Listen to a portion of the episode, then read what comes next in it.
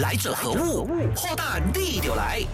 欢迎你来到《来者何物》的节目现场，我是会说人话的科学家 Dr. Ringo。嗯，我们之前用了四个单元的时间哦，好多好多的时间来解释病毒和细菌，但实际上我们不一样，因为我们包括人类在内的生物都是属于真核生物。而细菌跟病啊，细菌啊，病毒不算了，因为病毒不归类成为啊微生物的一种啊。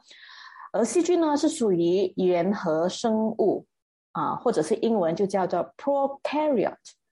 这个字 prokaryote 这个 K 哈，它跟一般上我们理解的英文字母有点不一样。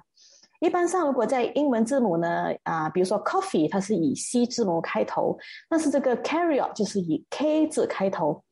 Carrion 这个字呢，是源自于希腊啊，carry on 的意思，而 carry on 就是和的意思，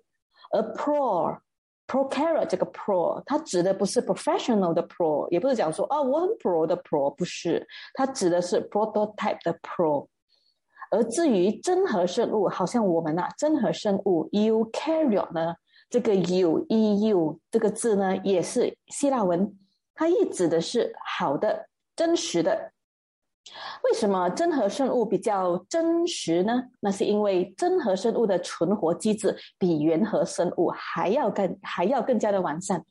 至少真核生物的基因是有一个核膜保护着的，而细菌的基因呢，很多时候是处于游离状态的。今天我就给大家介绍一个体积比细菌大一点点的这些真核生物，它们有的很小很小。有的呢就可以变成很长很长，有大概有几十米的长度哦。比如说海苔呀，就可以长到几十米了。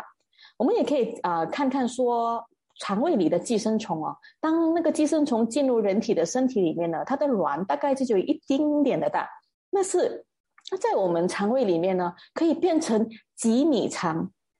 所以呢，他们的核，这个也是因为他们的核是装着那个 DNA 的地方呢，是比细菌更加完善的。所以无论是在吸收养分啊，或者是繁殖的系统啊，也会更加的完善。有些真核生物，它还会真的像植物一样拥有叶绿素啊 （chlorophyll）。所以他说，他们说啊，所以说他们是会自行的制造食物的。因此呢，他们自然的也会长得比细菌更肥更壮了。好。第一个要给大家介绍的就是跟我们关系非常密切，也是我们生活离不开、让我们欢喜、让我们忧的真菌——方盖 （fungus）。我说真菌，大概大家不太听得出来啊。但如果我一说霉菌，嗯，你大概可以联想出几个真菌的种类了吧？真菌在我们人类的世界里面带来的经济收益和经济损害，可以说是两个极端。非常好，或者是非常坏。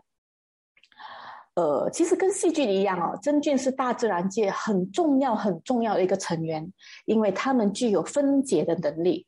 我们需要来它来帮我们分解一些我们平时，比如说在肠胃还是在大自然分解不到的东西。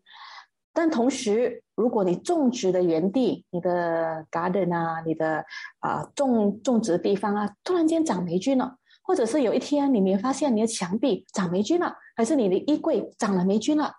其实这个是非常非常不方便的，甚至还要小心，因为如果不小心吸入这些霉菌呢，我们会生病或者是得肺炎哦。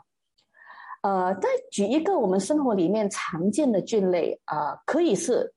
很对我们有有益的，但也可以对我们是很有害的，就是蘑菇啊，在一片森林里面，一棵树倒了下来。化成春泥更护花，但这个腐腐烂的树呢，它护的不只是花，它还成为了各种菌类的食物来源，包括我们啊所看到的蘑菇哦。另外一种我们日常接触不少的菌类就是酵母啦。我们现在吃的面包，它的酵母菌种呢已经是固定的菌种啊。比如说，你去这一个你要买烘焙的那个食材的话，大概你都知道你要买的是哪一种的菌啊，酵母菌哦。但很多人不知道的是，在古埃及的时候，面团呢，当我们要做面团要做面包发酵之前呢，他们就是这样让面团面团这样子搁着，让空气里的野生的酵母菌种呢。啊就落在那个面团上面发酵。这个也是 sourdough 面包的起源。不过我们现在吃的 sourdough 面包可不能这样子开放式的发酵啦。因为我们马来西亚的空气潮湿啊，然后空气中又布满了细菌，又有很多很多霉菌的孢子，所以分分钟在我们可以把这个面团送进烤箱烤之前呢，这个面团可能已经被细菌分解掉，或者是变酸变臭。所以呢，我们现在吃的沙沃豆面包呢，是有特别的酵母菌种发酵而成的。另一个常见的例子就是酒精类的发酵过程。它也是依赖这种真菌而完成的。除了我们知道的各种各样的酒啊，实际上我们日常见到的 d a b a i 就是一种马来传统食品。福州人用的红枣面线用的那一个红枣，还有除啊，还有我们啊所熟悉的日本人爱吃的那豆 miso 或者是 kimchi，它它们都是用了完美的发酵过程调制而来的美食。嗯，想到这里，我肚子都快饿了。你说，如果没有真菌的话，我们的餐桌能够那么的精彩吗？真菌之所以能够帮助我们制造那么多食物，那是因为真菌本身的饮食习惯，它们是属于化能抑氧型的微生物，chemotroph，c h e m o t r o p h，也就是说，他们得啊，他们。得通过这些各种分解各种各样的有机合成物来获取他们要的能量和碳，所以我们跟真菌可以说是处于共生的状态，各取所需的。真菌跟细菌不一样的地方是，细菌一般上会在劣势、会在恶劣的环境下呢会产生孢子，但是对真菌来说，这个是它们主要的繁殖的方式。真菌的孢子长得很微小。大概就只有二到五十微米之间。来来来，复习一下我们在第一个单元学习到的，人类可以可以怎样？可以在十五 cm 看得到零点零四毫米，或者是四十微米的那个体积哦。所以基本上我们是看得见真菌的孢子的。真菌的孢子呢，它拥有单倍的单倍体的基因哦。所以，当它进行有性繁殖的时候呢，它就会跟别的孢子结合，形成一个完整的双倍体基因。但当环境不允许的时候呢，它们就会以自己的母体的基因呢，变成了双倍体。至于真菌的形状和结构，真菌其实一度被误会成为植物，或者这么说，在科学家了解了这个真菌的整个分子的演化之前哦。啊，真菌跟植物都是被归为同一类的，因为它们长得太像了，很多特征都跟植物是一样的。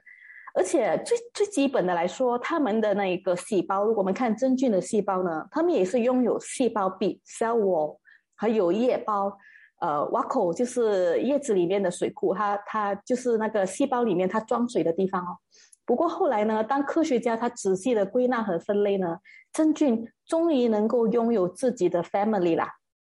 另外一个在植物界也是拥有重叠特征的真核生物，这个也是我即将要给大家介绍的第二类的真核微生物之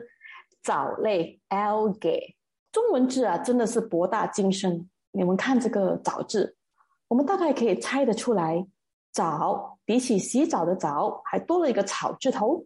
所以说藻类它是具备植物的条件，但你必须在水里，或者说它是一个离不开水的一个生态一个生物，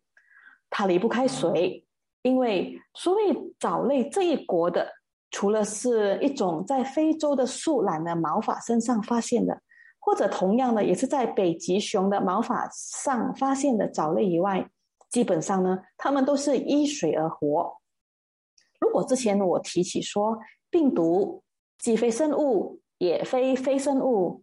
那么现在我也想修改一下这个句子，用在藻类身上。藻类既非植物也非非植物。嗯，怎么说呢？如果我们看植物，你可以随便的望向一颗你的视线的范围里面看到的植物吧，啊，或者假的植物也可以哈。你大概可以看得到，可以形容到它的形状呢。一个植物呢，拥有茎、叶子，还有埋在泥土里你看不见的根，这些特质藻类并没有。藻类只有叶状体，或者英文称之为 cellus。但是它又和我们上两个星期谈到的细菌，还有我们即将会谈到的原虫不同的地方是，藻类拥有叶绿素，它可以进行光合作用，也就是说会自己制造食物。所以你可以想象，藻类也是需要阳光的，所以适合它们的生存的环境呢，必须要有阳光、有水分的地方。那个就是湖面啊、海面啊，或者是高山、雪地、岩石的细缝之间都可以。这些地方，呃，比如说，我就曾经在神山上面看到，我们跟我们之前提到的真菌藻类共生的藻类。说到这里，我相信你大概可以告诉我几个藻类的例子了吧？是的，就是我们常见的蓝藻啊、海苔呀、浮游生物啊，它们都是属于藻类。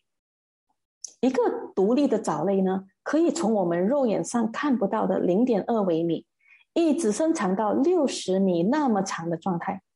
因为它可以长得很长很长。我们很多时候会忘记，藻类其实是被归纳为真核生物。和微生物的一种哦，藻类很特别的地方是呢，它们除了会自己制造食物以外，也会通过分解海面上的植物或者是腐烂的动物呢，来吸取它周遭的养分。它们最伟大的功能呢，就是把二氧化碳绑起来 （carbon dioxide fixing）。此外，藻类的功劳也在于说，它们可以分解，而且可以摄取水中的化合物。比如说磷啊、碳啊、啊氨啊，或者是重金属，比如水银，藻类都可以吸收哦。因为藻类会自行制造食物，同时也扮演着分解的角色，所以它们是水生植物链 （aquatic food chain） 里的重要一员哦。也就是说，他们是属于第一线的成员和第一个连接的，就是在这个食物链呢，第一个链接的生产者。我们这个地球七十五八先是被水覆盖着的，所以根据我从我们微生物的教科书，就是由 Wesley Longman 出版的《Microbiology》里头提到的一个数据显示呢，这个世界上有八十八的氧气是源自于藻类，就是因为它们太重要，所以当它们的成长一旦失衡的话呢，就会带来非常严重的后果。第一个失衡，如果它们集体死亡。细菌就会分解它们，这种细菌大量的分解活动呢，会带来氧气的流失，而让水里的生物呢缺氧而死。第二种失衡呢，就是另外一个极端哦，就叫 algae bloom，中文字眼呢，它翻译为藻华或者是水华，华文华文的华，是属于淡水的二度污染。它们是因为发生在淡水的那个磷跟那个啊氮呢，就是 nitrogen 和 phosphorus 含量过高的时候呢，而导致这些藻类和浮游生物呢是倍增的生长。这些覆盖着整个水面的藻类呢，让湖面看起来是一片绿色或者是蓝色的。另外一个很常见的例子就是发现在海面的赤潮，不过赤潮呢不只是只有红色。它是依据覆盖上的藻类，或者是其他的浮游生物，或者是细菌，而让这个海面变成了红色以外的黄色啊、绿色，还有褐色。当水华发生的时候，如果它只是因为一个大自然的一种调整的状态而发生的一个状态呢，那就不需要太过的担心，因为它们会很快的消失。然而，如果这个水华是发生在有农业或者是任何工业排出来的废水污染的湖面的话呢，让整个湖面看起来多了好多可以让藻类提供营养的化学成分。比如说刚才提到，藻类就算是水银都能分解了，所以这种化学污染呢，它带来的后果是非常的长远和严重的。顺道一提啊。嗯，如果我们看到那种各种各样的颜色的湖面啊，很漂亮的湖面啊，或者说最近我们常常爆出许多很漂亮的打卡景点哦，嗯，除了以上所说的因为藻类覆盖以外呢，我其实更担心的是，它其实是因为人类的工业活动而带来的污染，导致水质改变而产生的。漂亮的背后或许是个隐忧，你可以自行的在这些打卡地点上观察。附近是不是又发展了什么计划，或者是一些什么大 project 正在进行了呢？大自然的微生物其实就是这样默默的平衡着我们的生态。然而，接下来要出场的这两个真核生物，就是原虫和寄生虫，或许就没那么可爱了。Protozoa 原虫。也有称之为原生动物。通过这个词“原生”和“动物”，也说明了它们是真核生物里最低级，也是最原始，也是一个最简单的生物。因为它们的特征比较接近动物的一种呢，所以我们称之为原虫。跟别的高级动物不同哦，原虫的身体呢，它是由单个细胞所构成的。所以它也被称之为单细胞生物、单细胞动物哦，但是它们的体积不大，大概就只有二十到三百微米之间的那个那个体积哦。你你只能我们只能够在显微镜下找到它们。呃，原虫呢，多数是自由的生活的。如果你曾经上过生物课的话，我相信老师一定给你介绍过阿米巴吧？Amoeba 是的，Amoeba 是属于原虫的一种。我记得我以前的中学啊，有一个很可爱的生物老师呢，还给同学们跳起阿米巴舞。为什么会有阿米巴舞呢？因为这个阿米巴它是属于一种自由自在的原虫哦，它因为它们没有厚厚的细胞墙壁，所以它们可以自由的变形，而制造一个围足假的脚哦 （pseudopod） 来行动。或者举个例子来说，比如说他们遇到水呢，他们就会变成假的脚。来移动游泳，如果看到食物呢，看到猎物了，他们就会变成假的手，然后把那个猎物抓在手里，他们的假手里面，然后就把它们吃掉。此外，他们拥有非常强的适应环境的那个机制。举个例子哦，大多数的淡水变形虫呢，这个 amoeba 呢，它们懂得自行压缩自己的叶包 b u c k l e b u c k l 就是好像一个。植物细胞里面收水库的一个一个地方哦，所以当淡水啊的情况底下呢，这个阿梅巴就会把自己的水挤掉，来面对这个环境，因为身体内的液体而渗透的压力，而不让自己破掉。原虫的国度里，当然不只有阿米巴一个，还有其他生活在其他动物体内的，或者是寄生，或者是以共生的方式生活的原虫。有些物种呢是介于动物和植物之间哦，它们能够进行光合作用。比如说眼虫，它有很多的各类的器官哦，能帮助它们完成运动啊、行动啊、摄食、呼吸、排泄这种生殖啊那种等等的生活机能。一九九三年，在美国的威斯康星州 （Wisconsin） 的州州里面的这一个叫密尔沃基 （Milwaukee） 呢，就曾经爆发了因为引爆子原虫 （Cryptosporidium protozoa） 引发的水源污染事件。这个堪称是美国史上最严重的水源污染，它造成了四十多万人呢面对肠胃疾病，一百多人死亡。这个因为这个引爆子虫哦，它具有很强的抗氧性，所以一般上的药是无法杀死它们的。加上水源的过滤系统发生了故障，所以这个疾病呢一发不可收拾。直到科学家发现说低剂量的紫外线可以杀死这些原虫，病情才终于得以压了下来。而人类也开始学习到说紫外线。如果用的适当得宜的话呢，也是一种可以用来杀菌的消毒剂。另一个原虫感染的例子就是非洲的人类锥虫病，啊，英文是 African trypanosomes，呃，再我再重复一次，African trypanosomonas。OK，这种感染了人类过后，会导致意志模糊、协调性变差、身体麻木，或者是啊入眠啊比较困难哦。其实也称之为昏睡病。但是这个昏睡病呢，它不是由原虫直接感染的，它是通过一种叫做滋滋吃吃蝇，就是 s a s s i fly 一种苍蝇的叮咬而传播开来的。不过，我们可以从这两个例子知道，说原虫直接感染的例子除了说是通过污染的水源或者是饮食之外呢，它的例子其实还是非常的小的，非常的少的。大部分呢，这些原虫还是得通过媒介来传播。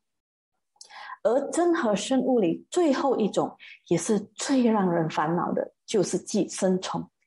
寄生虫 （parasite） 大概就是肉眼能够观察到的生物，它们被广泛的归类为寄生的无脊椎动物。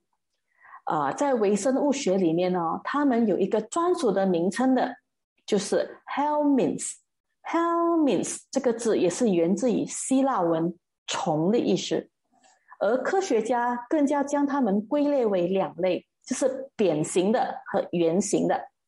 根据二零零八年一份有关寄生虫的感染报告显示呢，有四种寄生虫呢是被发现大量感染了人类肠道的寄生虫。第一，蛔虫，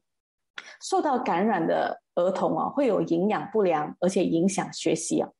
呃，二零零五年的报告显示，有六点九的马来西亚儿童是遭到蛔虫感染的。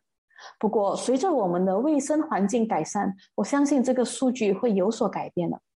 另外一种也是因为卫生条件不好，通过孩童误食或者是触碰到人类的粪便而传播的是鞭虫 （whipworm）。第三种是感染人类十二指指肠的美洲钩虫。最后一个是可以通过母乳传播给孩子的线虫。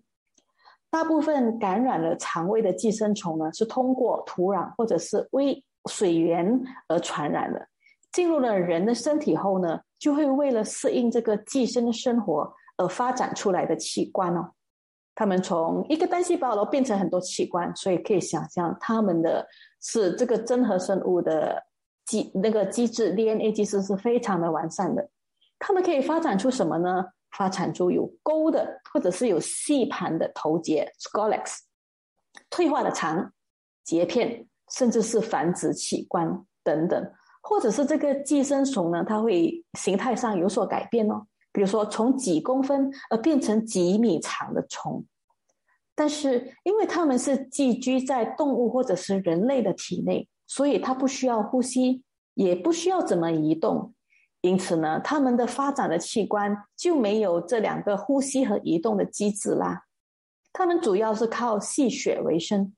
嗯，这个让我联想起我的天敌啊，水蛭或者是蚂蟥。我喜欢登山，但是我非常的害怕水蛭。我就曾经为了要赶跑一只水蛭，而差点在众目睽睽下把裤子脱掉，真丢脸。但是因为水蛭它不是寄生虫。嗯，因为它们不寄生哦，所以它们是不被归类为寄生虫。跟其他生物一样，当这些宿主里面的，比如说我们身体里面的寄生虫哦，它们只是在乎自己的繁殖大计，所以说他们会生很多很多的蛋，会产很多很多的卵，然后找机会呢把这些蛋放进宿主的身体里。所以人类呢是他们的终极宿主，或者只是一个媒介而已。有一个资料显示哦，被弓形虫，就是一个叫 Toxoplasma gondii 的啊啊这个虫呢感染的老鼠的话呢，这个老鼠会突然变性，它变得不再逃避它们的天敌，也就是不怕不怕猫哦，然后就是让傻傻的让这个猫追捕了，他们就这样子让那个猫给捕杀了吃了，然后身体里面的虫，这个老鼠身体里面的虫呢，就会有机会进入猫的身体。而进行另外一场繁殖大计。一般上，我们都认为哦，感染寄生虫的原因只是发生在卫生条件不佳的国度。其实不然，寄生虫也会通过野生动物而进入了人类的圈子。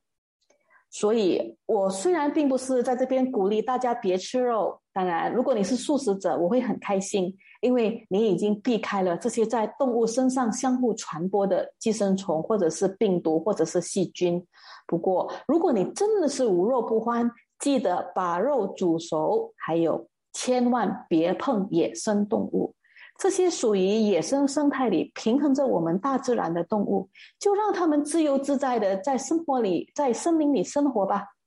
如果你干扰了它的生态，搞不好这些真核微生物就会有机会的进入了你的生活，干扰了你的生态。想重温精彩内容，到 s h o p App 搜寻“来者何物”即可收听 Podcast。也别忘了赖面子书专业王云婷，用内容让你过上优质的生活。